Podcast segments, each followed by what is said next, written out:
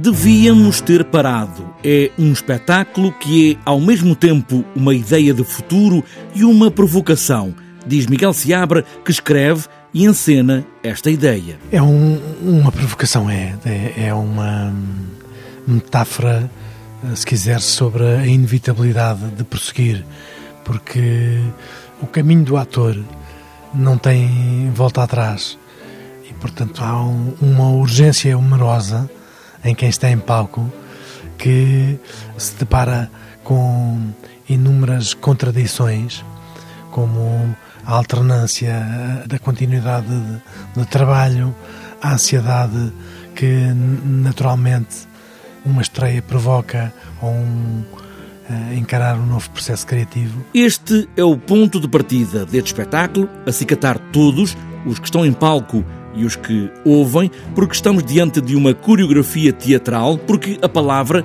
aqui não é a chave fundamental deste discurso. Temos muito movimento neste espetáculo, não dança propriamente dita.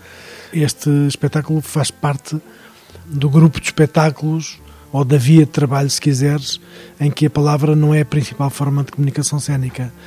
Tem muita imagem, muita música ao vivo, tem algumas palavras, porque este espetáculo foi edificado entre a memória do percurso dos textos do Teatro Meridional e a memória do percurso dos próprios atores. A música de Rui Rebelo, tocada ao vivo, marca todo o espetáculo e também, pela primeira vez, o Teatro Meridional abre o palco a uma arena com o público em volta.